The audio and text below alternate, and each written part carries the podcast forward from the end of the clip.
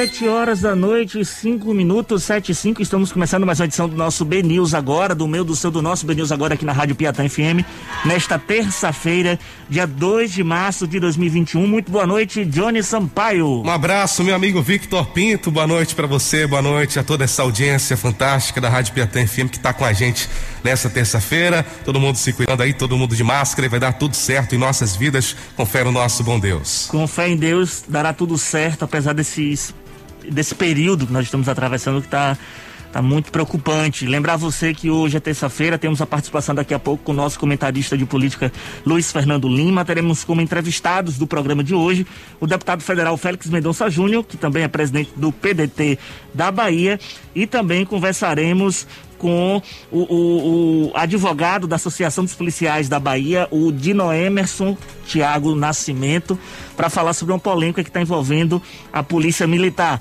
Mas de antemão já abro o programa é, com a informação de que o governador Rui Costa, é, minutos antes da gente entrar no ar, o governador Rui Costa confirmou que estendeu o toque de recolher para todo o estado da Bahia até o dia 31 de março. A decisão tem como objetivo conter o avanço da pandemia do novo coronavírus. O governador disse o seguinte: serão prorrogadas a partir de amanhã duas modalidades. Para a região metropolitana, onde a situação está grave, só vai funcionar até segunda-feira, às 5 da manhã, os serviços essenciais. Para o restante do estado, vale o toque de recolher a partir de amanhã até o final do mês. De acordo com Rui, a decisão foi tomada durante eh, conversas com os prefeitos das diversas regiões do estado da Bahia. Quem também confirmou a medida dessa essa extensão das medidas mais restritivas em Salvador e região metropolitana foi o prefeito Bruno Reis. Nós temos o áudio aí do prefeito Bruno Reis fazendo este comentário é, sobre essa extensão. Logo após encerrada a reunião com o governador, ele foi até as redes sociais e declarou o seguinte. Nos últimos dias, temos adotado medidas com o objetivo de reduzir os números da pandemia em nossa cidade. Infelizmente, os números não cedem. Acabamos agora uma reunião com a presença do governador, com a presença de prefeitos da região metropolitana e a unanimidade decidimos prorrogar todas as medidas que estão em vigor. Portanto, estamos suspendendo todos os serviços não essenciais. Só irão continuar funcionando os serviços de natureza alimentícia e da área da saúde. Essas medidas valem até segunda-feira, 5 horas da manhã.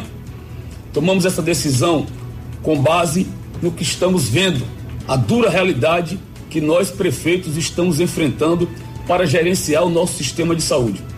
Hoje mesmo em Salvador, acordamos com 96 pacientes aguardando leitos de UTI e de enfermaria, sendo que de UTI são 58. As nossas UPAs já estão lotadas, com pacientes nos corredores, nas macas. E nós tivemos que adotar essas medidas para evitar que o mal pior acontecesse em Salvador. Peço a compreensão, a colaboração de vocês. Peço, pelo amor de Deus, que respeitem as nossas medidas. Vamos utilizar máscaras, só sair de casa se for necessário. Vamos fazer higienização, vamos ter todos os cuidados. Mais do que nunca, a cidade precisa do empenho de todos para a gente vencer essa guerra.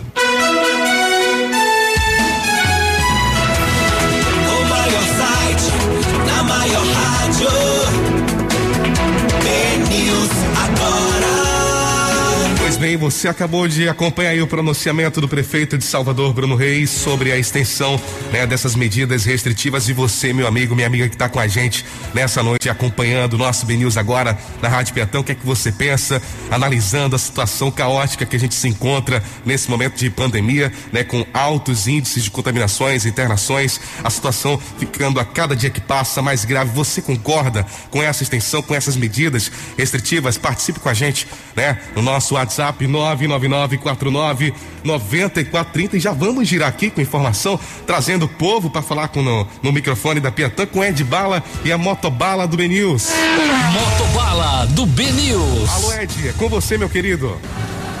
Muito bem, Motobala Ben News agora diretamente da estação Pirajá, estação de transbordo, hein? Ó, o trânsito nesse momento até aqui a rodoviária tá tranquilo, sem maiores restrições. A gente sabe que o toque de recolher já aconteceu. Agora passou para lockdown até dia 8, segunda-feira. O trânsito tranquilo, vim de lá do Rio Vermelho, pela Avenida Antônio Carlos Magalhães, quem está em direção indo para rodoviária, lado de cá, aeroporto, BR-324, trânsito muito tranquilo. Amigo, boa noite, como é seu nome? Boa noite, Jonathan. Ô, Jonas, você mora onde? Caiazeiras. Todos os dias você pega ônibus aqui no, na estação rodoviária? Isso, todos os dias. Todos os dias. Qual é a condição dos ônibus? Rapaz, os ônibus se encontram cheio ainda, mesmo com, com fluxo de pessoas menores, mas ainda continua cheio ainda o ônibus. Como é que faz distanciamento dentro do ônibus cheio? Aí não existe, não existe distanciamento. Aí tem que se precaver com o quê? Com álcool gel e com E máscara. Máscara, isso. E pedir a Deus que nos, nos cobra, né? Porque tá difícil a situação, não tem como não. O que é que você acha da extensão do lockdown até segunda-feira? Rapaz, tem que ver aí se realmente é necessário isso aí, porque tá fechando tudo, mas não adianta, tá aglomerando todo mundo dentro do ônibus. Todo mundo fica aglomerado dentro do ônibus, como é que, é que adianta? Tem que Lockdown. ter mais ônibus. Isso, mais ônibus pra gente manter o distanciamento. Maravilha, o ônibus dele tá chegando aqui. Muito obrigado. Tudo de bom pra você. Feliz, feliz noite, bom descanso pra você. Olha, atenção ouvintes da Piatã FM. Bem News agora, Vitor e Johnny. Vocês que estão aí, eu que tô do lado de cá, tô sentindo o drama, não é fácil. Com máscara e gel. Daqui a pouco eu volto diretamente da estação rodoviária. Motobala Bem News agora. São exatamente 7 horas da noite, 12 minutos, 7 e 12. A gente ouviu a participação do Ed Bala, informação do trânsito para você aqui do Núcleo de Operação Assistida da Transalvador. Trânsito moderado na rua Conselheiro Pedro Luiz, sentido Orla, como também na, na ladeira da Cruz da Redenção, sentido Brotas. Trânsito intenso na Avenida Orlando Gomes, sentido Orla. Trânsito moderado na Avenida General São Martim, sentido subúrbio, como também na Avenida Joana Angélica, sentido Campo Grande. Em compensação, nós temos trânsito livre na Avenida Caribé, nos dois sentidos, tanto sentido centro quanto sentido aeroporto, também na Avenida Cardeal da Silva, trânsito eh, livre. É, outra região aqui de Salvador que está com trânsito também livre é a rua Silveira Martins, aí na região do Cabula, nos dois sentidos, tanto sentido Cabula quanto também sentido Saboeiro. Informação de ouvinte aqui, Johnny Sampaio. É, disse que em Tubarão, é, mandou através do nosso WhatsApp, 999499430, não se identificou e falou o seguinte: disse que em Tubarão na praia de Tubarão, no subúrbio, está tendo neste exato momento um evento com várias pessoas sem máscara, ao lado de um depósito de bebidas. Uma, é, é, é, que é essa, moradora lá tá mandando aqui essa mensagem. Atenção, Polícia Militar. Atenção, fiscalização. Atenção, SEDU, Prefeitura de Salvador. Praia de Buracão. Perdão, Praia de Tubarão. Praia de Tubarão no subúrbio. Tá tendo evento agora. Denúncia do nosso ouvinte aqui. E tem mais gente aí para participar com a gente através do nosso WhatsApp, não é isso mesmo, Johnny Sampaio? Temos sim o Raimundo do Cabula, tá mandando mensagem aqui, ele é motorista de aplicativo. Vamos ouvir aqui a mensagem que o Raimundo mandou pro nosso WhatsApp agora. Boa noite, quem fala aqui é Raimundo do Cabula, motorista de aplicativo. Eles são tudo descarados. Por que não fez isso no começo do ano passado, no, no carnaval? Por que não fez isso na eleição? Agora vem com nhenhenhen, falando que todo mundo tem que se precaver, usar máscara. São tudo bandido, tudo vagabundo, descarado.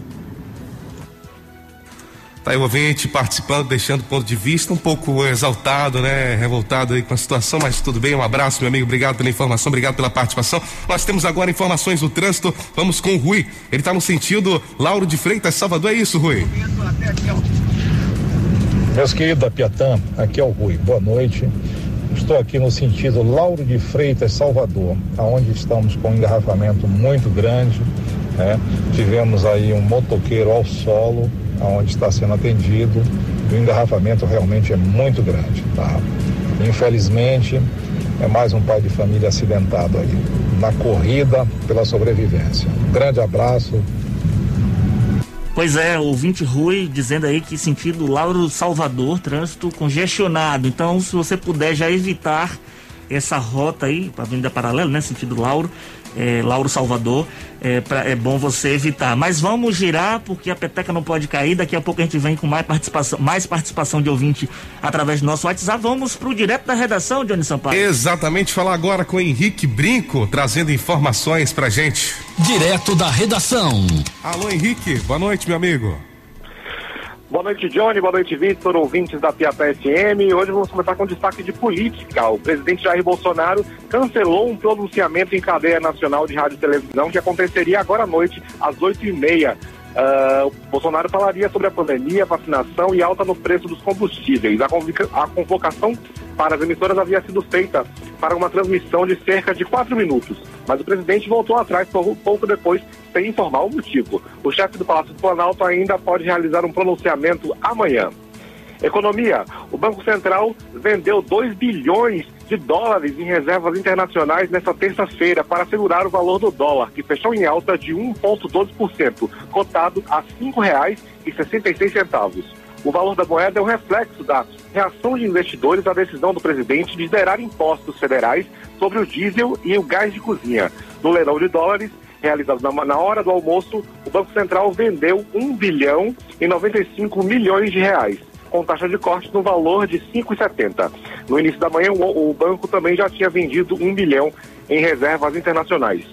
Cidades e na esteira da, economia, da, da, pandemia do coronavírus, o prefeito de Campo Grande, Bruno Cunha Lima, é, do PSD, confirmou nesta terça-feira o cancelamento da edição de 2021 do maior São João do mundo, de Campina Grande, na Paraíba, no mês de junho. Lima revelou que a festa pode ser realizada de forma híbrida posteriormente, mas que este não é o momento para a discussão do tema. Futebol. A Confederação Brasileira de Futebol realizou na tarde desta terça-feira o sorteio para definir os confrontos da primeira fase da Copa do Brasil em 2021. Com isso, os representantes baianos descobriram seus jogos. O Bahia, por exemplo, vai à Paraíba enfrentar o Campinense. Já o Vitória vai ao Mato Grosso do Sul visitar o Águia Negra. Tricolor e Rubro Negro jogam pelo empate. Já o Atlético de Alagoinhas e o Juazeirense jogam em casa e recebem, respectivamente, Vila Nova de Goiás e Esporte de Pernambuco.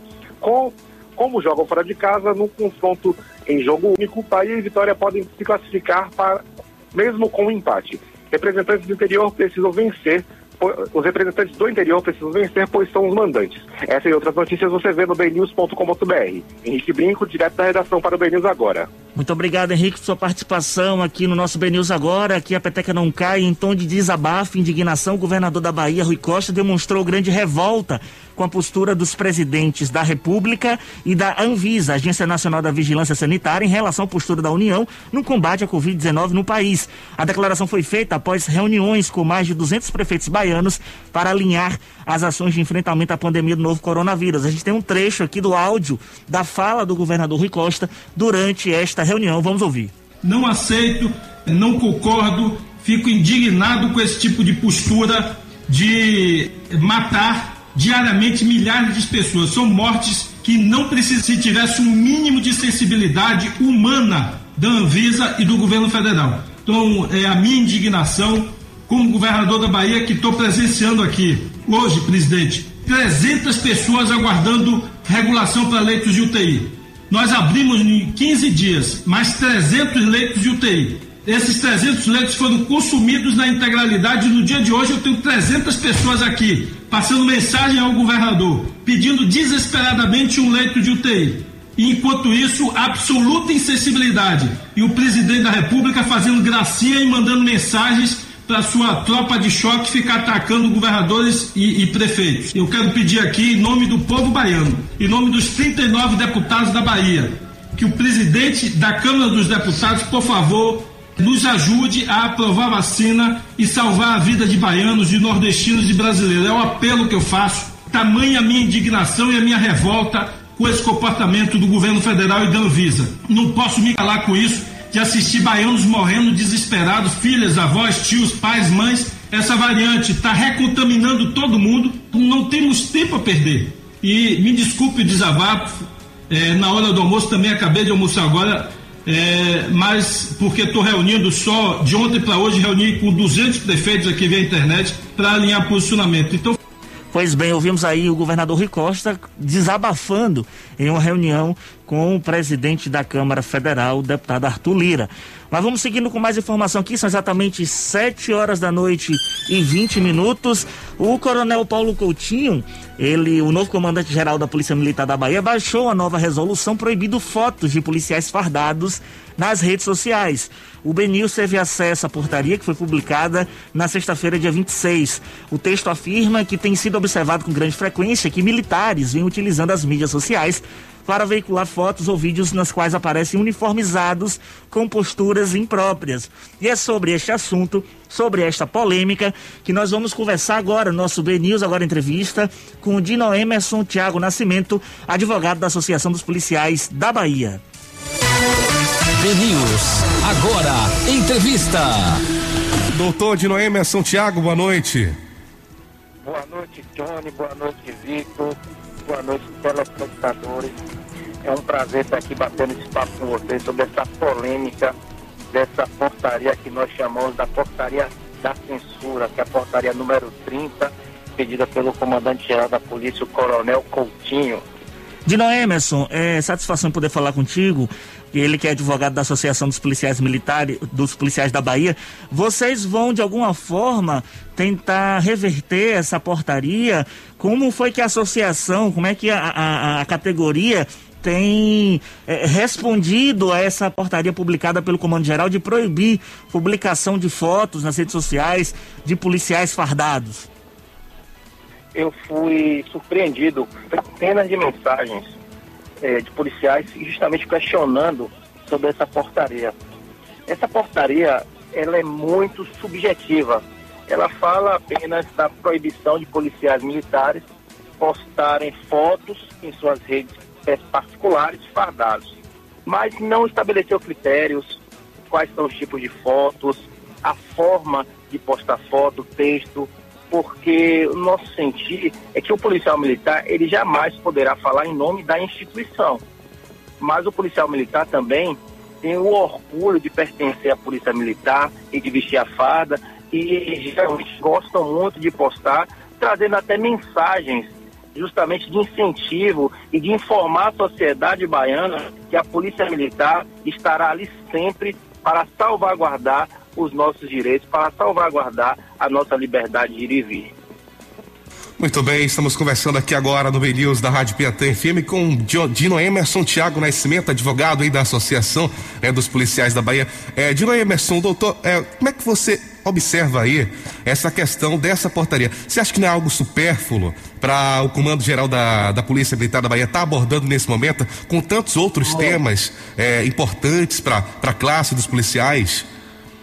Muito, muito. Por exemplo, é, nós ajuizamos até uma ação, a associação ajuizou uma ação, justamente para inserir os policiais militares na condição de profissionais para tomarem logo a vacina, por estarem é, combatendo de frente e mais de perto essa questão do, do Covid-19. É, nós ficamos sabendo também que 19 oficiais da Polícia Militar já foram vacinados a, a justificativa foi porque eles estavam trabalhando justamente de frente no controle, na entrega e na distribuição das vacinas. E nós percebemos que, geralmente, quem faz esse trato, quem está diretamente trabalhando, são os praças. E por que os praças não foram vacinados e apenas 19 oficiais da polícia? Então existe esse tratamento é, é, diferenciado para uma categoria, vamos dizer assim, que é de oficial, e a categoria dos praças, como sempre esquecido. Para vocês terem noção, é, a Polícia Militar é a única instituição hoje aqui na Bahia que está fazendo audiência presencial nos seus processos administrativos. Já peticionamos, já informamos ao comando e nenhuma resposta tivemos. Então, nós percebemos aí o cuidado que não está existindo por parte do comando geral, que são centenas de advogados centenas de policiais e acusados, testemunhas que participam diretamente desse tipo de audiência. E se nós observarmos as condições físicas da Corregedoria Geral da Polícia Militar, as salas que ocorrem as audiências, com no mínimo seis pessoas, tem no máximo oito metros quadrados. Então, são situações que, ao nosso sentir, deveria estar nesse momento sob a pauta do comandante-geral e não ficar discutindo a questão de publicação em rede social de policial ou não. Sobre essa questão de Noemerson, ainda das publicações de redes sociais e que os policiais ficam proibidos de publicarem fotos é, é, fardados. É, você disse, como você falou no, no, na primeira pergunta, na resposta da primeira pergunta, que ficou algo muito subjetivo, muito solto, não tem especificado é, quais são os modelos, quais são as redes sociais, é, mas já houve algum tipo de contato ao longo do dia, desde a sexta-feira até então, com o comando geral para tentar elucidar esse caso? Já teve alguma conversa preliminar?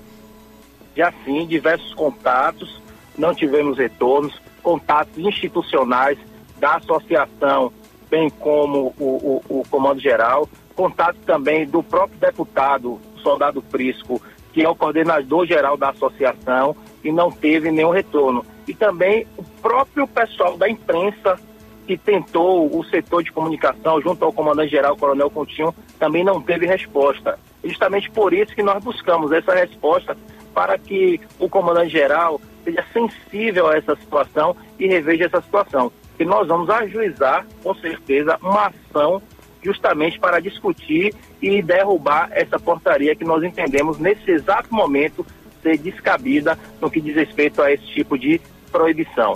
Porque se vocês observarem, existem aí várias redes sociais que digam se oficiais das CIPMs, dos batalhões da polícia, do próprio Coronel Coutinho, que publicam fotos de policiais fardados.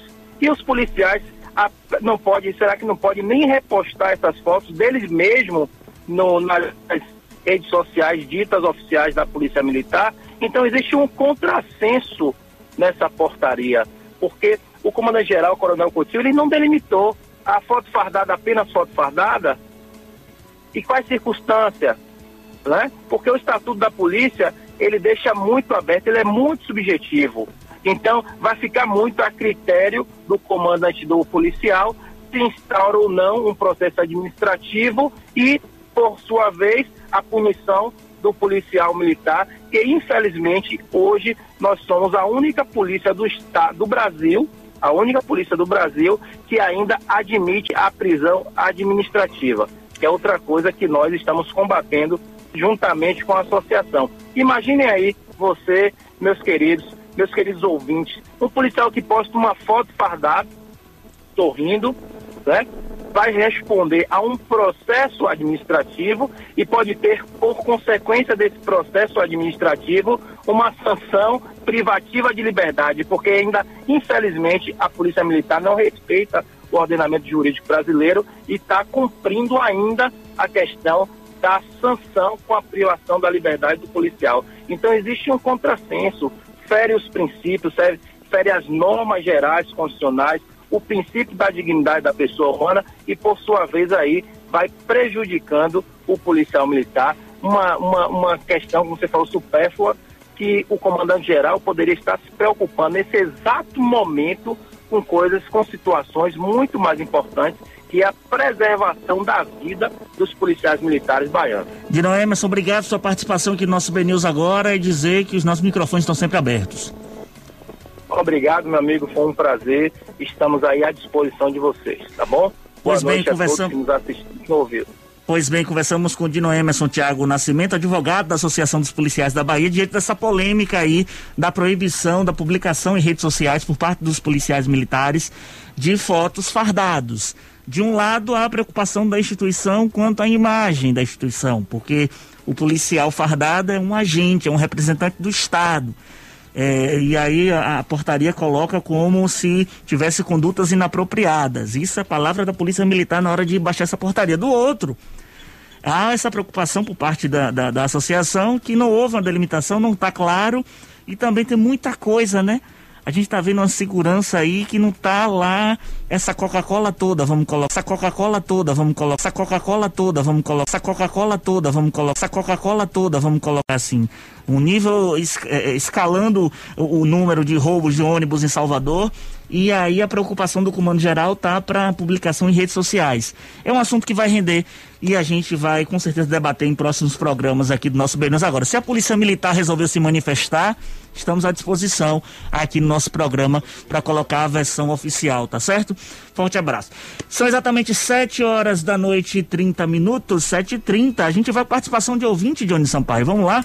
Exatamente, você, claro, que está ouvindo a gente, pode participar, deixar sua opinião através, a respeito dos assuntos que estamos abordando aqui no nosso BNews agora da Rádio Piatã. É, quem está com a gente na linha aqui é o ouvinte que disse que o governador é um verdadeiro canalha. Olha Eita. aí, rapaz. Olha lá, hein? Vai pro ar. Bom, boa noite. Boa noite. Rapaz, esse cara, esse governador, é um verdadeiro canalha mesmo. Como é que o cara vai instalar um toque de recolher durante um mês numa cidade, num estado que o povo tem que trabalhar, o povo depende de vender o café, fazer o almoço. Isso é incrível, velho. Isso é incrível. O cara não tem um plano de combate à pandemia, só sabe atrapalhar a vida da população. Hospital Metropolitano lá, só esperando ser inaugurado, o cara não inaugura o hospital. Não abre hospital de campanha. Para abrir hospital de campanha, o cara aluga fute nova, tendo o, o Pitu Azul e o Parque de Exposições que não ia precisar alugar. E o cara só pensa em fechar, fechar, fechar. Isso é um vagabundo.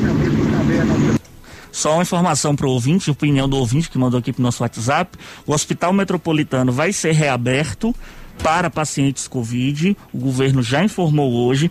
Também a Arena Fonte Nova vai ser utilizada como unidade de tratamento, porque já tinha a estrutura que foi montada de, desde o ano passado, que não, não chegou a ser totalmente 100% desmontada a, a, a, estrutura da Arena Fonte Nova e vai voltar a ser utilizado. Sobre a questão do toque de recolher, não quer dizer que vai fechar tudo toque de recolher é aquele, é aquela, aquele horário de 8 da noite até as 5 da manhã do outro dia, em que a população não deve ficar perambulando pela rua, somente em serviço essencial. O fechamento do comércio, ele só vai acontecer, do comércio não essencial, só vai acontecer em Salvador e região metropolitana até este domingo, até 5 horas da manhã de segunda-feira. No restante do estado, a medida, a, a reabertura do comércio. Inclusive, o prefeito de Feira de Santana, Colbert Martins, já anunciou que o comércio não essencial de Feira de Santana vai ser reaberto. Mas vamos seguindo, vamos em comentário com o Luiz Fernando? Eu tenho ouvinte ainda. Tem mais ouvinte tem mais aqui, um tem o Alexandre um com a gente na linha agora. Vamos lá. vamos lá com o Alexandre. Boa noite, Alexandre. Boa noite a todos da Piatã, Alexandre falando. Uma coisa simples que os governadores, esses governantes que eu não sei o que passa na cabeça desse povo. Uma coisa assim para acabar a aglomeração, para acabar tudo e não prejudicar a vida de todos, que acaba prejudicando a vida de todos sem necessidade. Proíbe a venda de bebida alcoólatra enquanto existir a pandemia. Proíbe a vida de bebida alcoólatra, vai acabar paredão, vai acabar praia, vai acabar tudo.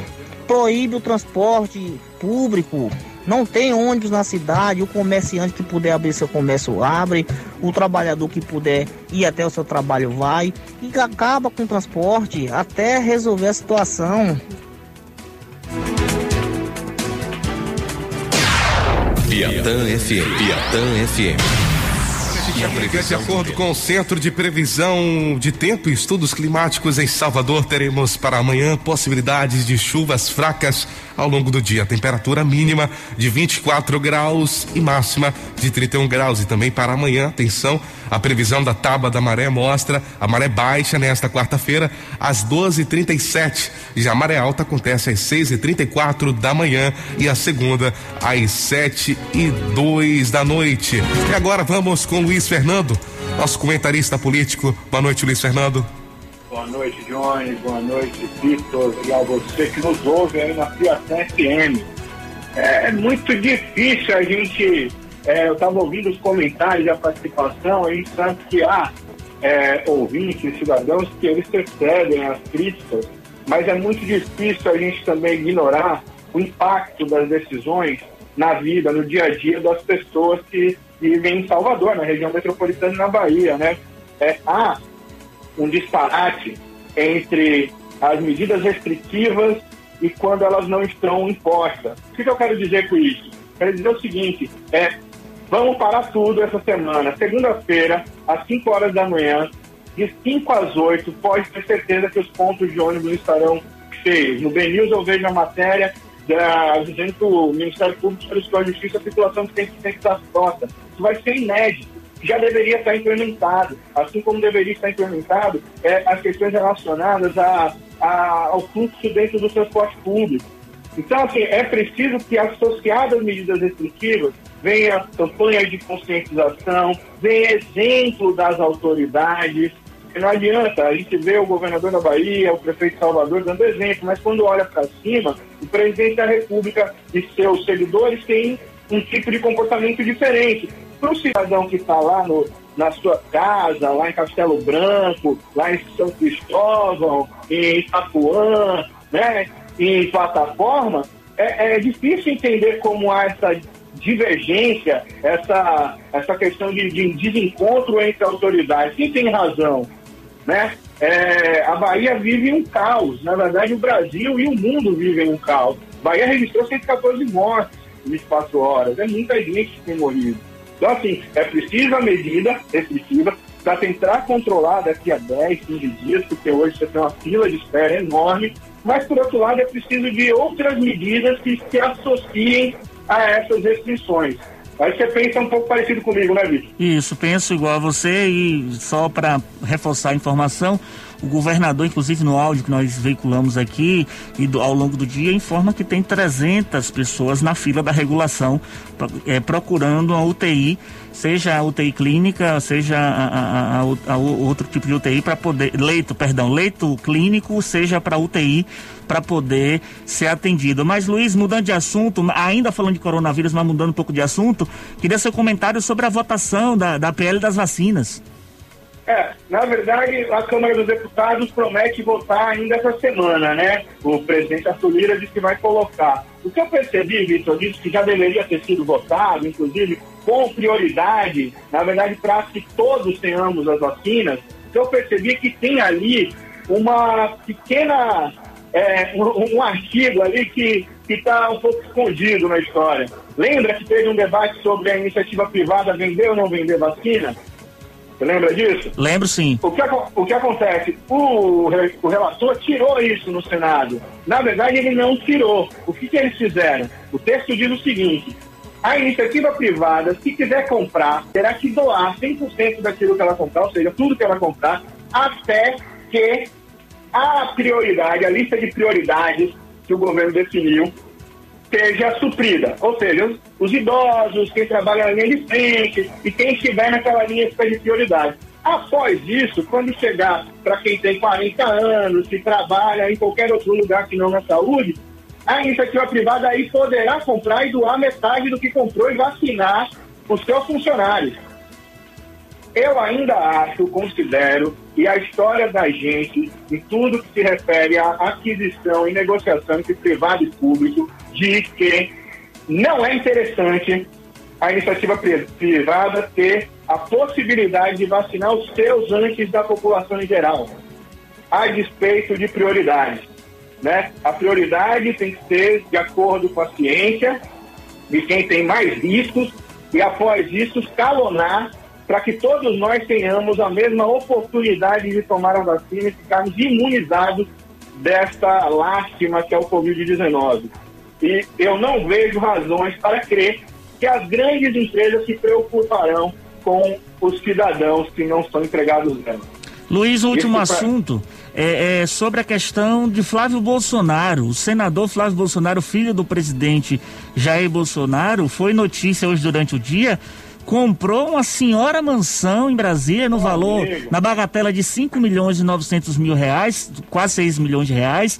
Justifica que foi feito é, empréstimo no Banco de Brasília, que vai vender apartamento no Rio de Janeiro para pagar a conta. E fala também que foi, fez parte aí do lucro da venda com chocolate. Olha, se chocolate estiver dando dinheiro e comprar uma mansão daquela, é eu vou abrir uma franquia hoje. Fábrica de chocolates, né? É a fantástica fábrica de chocolate eu acho que é um tapa, Vitor. Eu considero, eu acho que não considero, é, no mínimo, é, um, uma falta de consideração. Eu acredito que quem tem dinheiro, quem ganhou seu dinheiro honestamente, suou, ralou, ou enfim, fez investimento, de qualquer forma seja é, legal, deve se orgulhar daquilo, não é fazer voto de pobreza e nem maldizer quem conquistou coisas que o, a 90% da população brasileira não terá como conquistar, não terá acesso a conquistar. Mas a respeito disso, é muito estranho. O, a, a, loja da, da, da, de chocolate, a Copenhague, que ele tinha lá no Rio de Janeiro, ela foi comprada, parte dos recursos da aquisição dela foi pago durante aquele escândalo da rachadinha que o STJ agora disse que não pode ser investigado, enfim, mas foi pago com dinheiro de recursos, no mínimo, duvidosos. Isso rendeu, o recurso duvidoso rendeu, e aí agora ele faz um investimento maior numa mansão durante uma pandemia, durante uma crise sem precedentes na história do mundo, depois de ter sido, é, por, por, por questões burocráticas, por por questão ali de, de atalho da justiça, de, de passar o pano na justiça, ele conseguiu é, que o processo dele não fosse adiante, podendo voltar a ser, é, enfim, acusado e tal. É, enfim, é, é, é, uma discrepância e, e na minha avaliação é, modesta de jornalista que acompanha o cenário político, é uma falta de respeito muito grande com as pessoas e, no mínimo, a operação toda é duvidosa. Valeu, Luiz. Obrigado pela sua participação aqui. Você volta daqui a pouco com pergunta para o deputado federal Félix Mendonça. Um abraço, Vitor, Johnny e a todos que nos ouviram. Pois bem, Vamos para as ruas de Salvador, são exatamente 7 horas da noite e 41 minutos. Vamos conversar com Edbala, saber onde é que Edbala tá pra gente girar a informação. Motobala do B News. Muito bem, Johnny. Olha, Motobala B News agora continua aqui na estação de transbordo, da rodoviária. E aqui não dá para ver o trânsito agora, mas nesse momento eu tô com três pessoas, são três mulheres que estão sempre utilizando. Eu quero saber sobre isso nesse momento. Qual é o seu nome? Marília. Marília? Neila. Leila? Letícia. Vocês pegam todos os dias ônibus aqui na, na, na rodoviária? Eu não pego ônibus, eu só espero ela. Eu pego ônibus para Massaranduba. Como é que os ônibus passam aqui, vazios ou cheios? Cheios. Quais são as condições dos ônibus? Precárias. Por, por incrível que pareça, agora o último ônibus passou às 7 horas, só vai ter 8 às 8 e 26 da noite. Mas como é seu nome? Letícia. Letícia, e não tem ar-condicionado nos ônibus? Tem, mas o que, que adianta? Tanta gente que vai dentro do ônibus. E dentro do ônibus acontece distanciamento? Não, aglomeração. E vocês fazem como? Oh, tem que ir, né? Passando álcool e se aglomerando. Se higienizando, mantendo o que máximo. Fala, vocês ficam conversando dentro do ônibus ou não? Sim. Com vezes. máscara tranquilo? Com máscara, é. E será que isso não ajuda a propagar? Se todo mundo estivesse conversando ao mesmo tempo, não, né? Não. Muito bem, ó, obrigado pela participação de vocês. Que vocês possam viver dias melhores, que nós todos possamos ser vacinados logo, não é isso? Com certeza. Você acredita na vacina? Em parte, sim. Sim. Tem que acreditar, né? A única esperança que a gente tem no momento é ela. Tá aí a participação das três amigas. Muito obrigado para vocês. Bom descanso. E amanhã a gente volta diretamente do B News agora. É o Motobala circulando pela cidade. Tchau.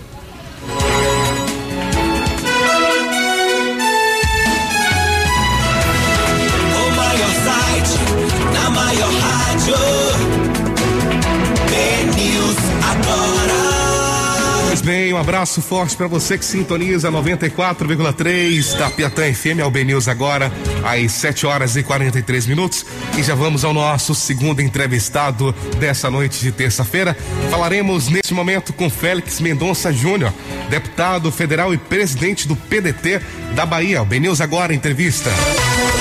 News agora, entrevista. Deputado, boa noite, prazer imenso estar recebendo o senhor aqui em nosso programa. Boa noite, o prazer é meu estar falando com vocês e com essa grande audiência que vocês têm. Deputado, o valor da PEC emergencial que garante o auxílio aí até junho é de 250 reais. O senhor concorda com esse valor? Acha que a Câmara pode aumentar aí essa quantia, essa gordura, deputado? Olha, veja bem, a Câmara pode tentar aumentar, mas tem que arranjar da onde. Então eu acho esse valor um valor muito pequeno, devia ser no mínimo uns 500 ou 600 reais é o valor para as pessoas sobreviverem nesse período de pandemia. Então, vai ter que achar algum local que possa ter um extra-teto é, fora do orçamento para que possa, mesmo gerando alguns problemas de inflação para a economia, esse auxílio emergencial é importante que a população receba, até que passe esse período mais emergencial da pandemia. Estamos conversando aqui no nosso BNews agora com o deputado federal Félix Mendonça Júnior, eh, ele que é do PDT. Eh, deputado, satisfação em poder conversar contigo hoje. Eh, o presidente Bolsonaro faria um pronunciamento à nação agora de noite, mas recuou. Interlocutores do Planalto chegaram a dizer, deputado, que ele iria apresentar uma medida que pudesse reduzir aí o valor dos combustíveis e também iria criticar as medidas restritivas feitas pelos governadores. Uma corrente acha que ele correu com medo das manifestações. Já outra acha que ele agiu certo em ficar calado neste momento. O que é que o deputado acha? Acha que Bolsonaro fez certo em recuar do, pronunci do pronunciamento Olha, nesse momento? hoje- e como é que o hoje o senhor Brasil- avalia a atuação dele diante da pandemia? Vamos lá, hoje o Brasil está tão polarizado que qualquer coisa que o presidente Bolsonaro faça, existem aqueles que vão apedrejar. E existem aqueles que vão dizer, não, certíssimo, a oposição, a esquerda que está errada. Nós precisamos ter um, um- uma, um equilíbrio no país. Nós estamos vivendo uma maior crise, uma a maior, para na nossa geração, a maior crise, essa pandemia, né? Com perdas terríveis para todos nós. E um momento desse, o presidente tem que ir para a televisão. Hoje mesmo estava vendo aqui o presidente americano Biden dizendo que até março, todo, maio, toda a população americana estará vacinada. Nós precisamos disso. Hoje aqui na Câmara Federal foi aprovado crédito extra de 2 bilhões para a saúde, NT, que o próprio governo mandou em 2004. Também está passando aqui, está em plena votação aqui, e os estados, municípios, vão poder comprar as vacinas, né, ficando com a sua responsabilidade. E também está passando que as empresas privadas vão poder também comprar as, as vacinas para oferecer. Primeiro, as empresas privadas vão poder comprar e oferecer ao FUS até todos do grupo prioritário serem vacinados e depois as empresas podem comprar doando um assento para o SUS e outro aplicando a quem quiser. Tem desde que não haja comércio dessa vacina, não pode ter ganho nisso aí. Então, o presidente precisa ter, dizer, olha, o governo brasileiro está fazendo isso, isso e isso, não deixar a população sem saber o que está acontecendo. Um anal sem rumo. Ou seja, precisa de um líder, nós precisamos de uma pessoa que esteja no comando do país, ele foi eleito para isso pela grande maioria da população, está comandando todos os brasileiros. Ele não comanda a direita ou não comanda a esquerda, ele comanda todos os brasileiros. E precisa dizer, o Brasil vai seguir nesse caminho. Nós vamos ter vacina para todos. Nós vamos ter auxílio emergencial, assim, assim, não ficar brincando. É, chega de brincadeira, de um lado e de outro. Chega de brincadeira com uma situação tão emergencial. Hoje eu conversei com um diretor de hospital privado na Bahia, Sim. e ele me disse, olha, já tem 200 pessoas na espera de um UTI na rede de hospitais dele. Então, é complicado, nós estamos passando uma situação muito difícil. E, e- e não podemos levar a, a coisa na brincadeira ou numa disputa de esquerda com direita, e isso é ridículo. No momento desse, ficar disputando se é Bolsonaro de direita ou se o outro é mais de esquerda, eh, e as situações mais sérias para o país não são resolvidas. Deputado, qual o balanço que o senhor faz, deputado Félix Mendonça Júnior, da atuação do governador Rui Costa diante dessa crise sanitária? O senhor apoia essas medidas que estão sendo tomadas? Por exemplo, hoje ele eh, eh, estendeu o toque de recolher até o final do mês. O senhor concorda com isso? Olha, nesse, nesse momento, essa crise que está, não tem outra solução a ser tomada. Você não pode ficar, é, é, passar pelos hospitais públicos e privados e ter fila né, na- na frente dos hospitais de pessoas morrendo, porque vai ter que escolher quem vai ter um atendimento de uma UTI, se necessário ou não. Então é um momento tão grave que as pessoas realmente devem se precaver, aqueles que já tiveram Covid, aqueles que não tiveram, aquelas pessoas que têm grupo de risco, devem se precaver cada vez mais. Falta tão pouco, meses apenas, um mês, dois meses, três meses, para que a população seja vacinada e as coisas voltarem ao normal, e não vamos correr na praia. A gente está nadando tanto, está perto da praia, a gente já está vendo a, a- a areia, ou seja, a vacina já foi, várias vacinas já foram desenvolvidas. Agora até uma questão comercial, os laboratórios vão ter que vender. Eu acho que vai ter vacina em quatro meses, o mundo inteiro vai ter vacina, porque não porque o governo é competente ou incompetente, mas porque as empresas querem vender. São, são cinco, seis, sete laboratórios grandes no mundo que já dispõem de vacina, eles têm que vender. Porque se não vender, vão fazer o quê? Vão encalhar aquilo? Então, eu acho que a situação está tão perto que agora vamos evitar mortes. Não, não, nós não temos um ano aí de, de recolhimento mais pela frente, nós vamos ter dois ou três, ou no máximo quatro meses de recolhimento. Vamos fazer esse esforço pelos nossos amigos, pelos nossos parentes, pelas pessoas queridas, ou pela população em geral, para que elas possam sobreviver à sua saúde, sobreviver fisicamente, não é sobreviver economicamente, não é economicamente depois a gente tem que, vai ter que voltar aqui, que o programa de recuperação para as empresas, para amigos, pequenos, para grandes, nós vamos ter que voltar planos para retomada da economia, nós vamos ter que fazer o Brasil crescer novamente. Mas esse momento é um momento que a gente fica é, sem saber o que fazer, porque nunca se passou por isso a nossa geração. O mundo inteiro está sem saber o que De fazer. fato, de então, fato. o que sabe fazer é que o recolhimento, o isolamento social evita a contaminação. Ou seja, você tem uma, uma, uma porta de entrada no hospital, cabe uma pessoa. Você não pode botar 10 pessoas entrando ao mesmo tempo. É, Não vai dar, vai dar complicação. É o que está tendo já, já está tendo. Não é que vai acontecer, já está acontecendo.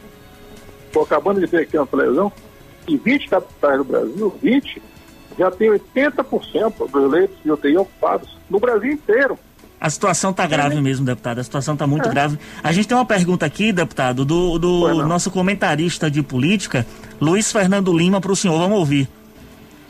Deputado Félix, boa noite. Aqui é o Luiz Fernando, tudo bem?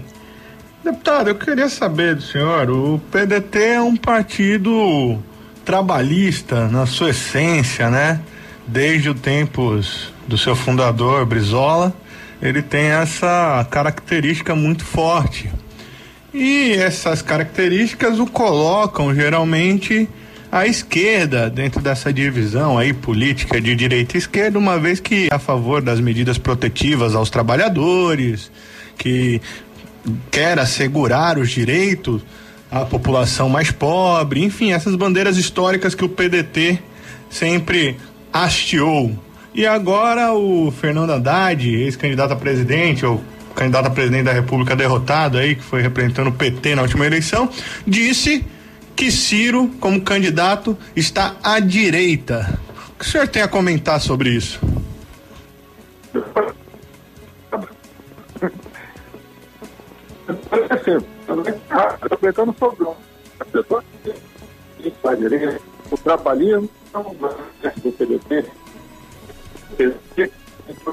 A gente está com problema. Deputado, a gente está com problema com. Vamos tentar retornar a ligação, Johnny, rapidamente, só para ele poder responder essa pergunta. A gente está com problema com o sinal, com o telefone do, do celular do, do, do- Voltou? Deputado, tá me ouvindo bem agora? Eu, eu, eu tô te ouvindo. Ah, pronto, agora pode responder. Melhorou.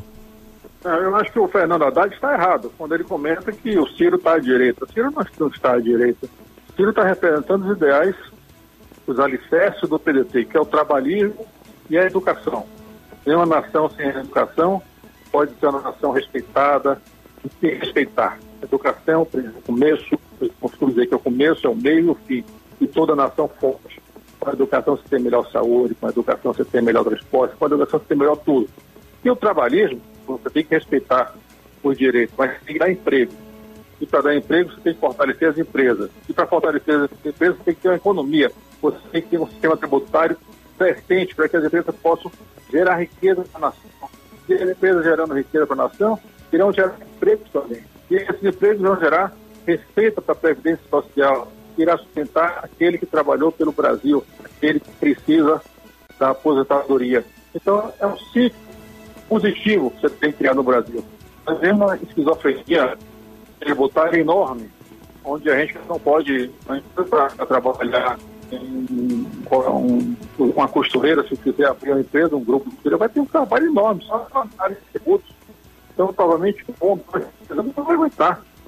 Então, nós temos que simplificar a área de tributos para que as empresas pequenas, as médias, as grandes, possam trabalhar sem ter o foco principal na área tributária, que elas possam gerar riqueza para o Brasil, elas possam gerar obras, pontes, rodovias, escolas, hospitais, também possam gerar serviços de qualidade, o turismo e tal, sem se preocupar com essa economia. E Ciro não, Ciro defende um sistema tributário mais justo, que se tribute sistema financeiro do Brasil, que é quase intocável, sistema tributário eh, financeiro brasileiro, que leva mais de 50% de tudo que o Brasil arrecada, impostos, taxas, comissões, 50% vai para o sistema financeiro, em forma de pagamento da dívida pública brasileira. Isso não é tratado, nunca foi tratado por ninguém. Por exemplo, você tem ideia, comparando a Previdência, a Previdência Social, consome toda ela 5% de tudo que o Brasil arrecada. O custo da dívida pública no Brasil consome mais do que 50%. Nas conversas, se exclui. Então, Ciro bate nesse, nesse ponto que é renegociar essa caixa preta da dívida pública para poder nascer um Brasil que possa gerar emprego de novo, possa gerar riqueza para os brasileiros. Deputado, obrigado pela sua participação aqui no nosso BNews agora. A gente já vai encerrando o nosso programa, já a gente está com o tempo estourado. Dizer que os microfones aqui da Rádio Piatã FM estão sempre abertos. Eu que agradeço a participação e quero aqui falar um pouquinho só para vocês sobre o que está acontecendo na região sul da Bahia. Bem rápido, deputado. Nosso, pro... nosso tempo está bem curto. Importação de cacau, importação de cacau de Gana, que tem mão de obra infantil, mão de obra escrava, e o cacau dos produtores micro, pequenos produtores do sul da Bahia, sofrendo, passando fome e, e, as empresas importando. Mas isso aí é um outro assunto, a gente vai tratar um outro dia. Agradeço a vocês a participação, muito obrigado e sempre à disposição. Estou aqui em Brasília, sempre à disposição de vocês. Pois bem, conversamos com o deputado federal Félix Mendonça Júnior, encerrando, encerrando nossa, nosso programa de hoje, na certeza que estaremos todos juntos aqui amanhã, nesse mesmo Johnny Sampaio, a partir é das sete da noite. Um abraço, Victor, um abraço a todos os ouvintes e até amanhã.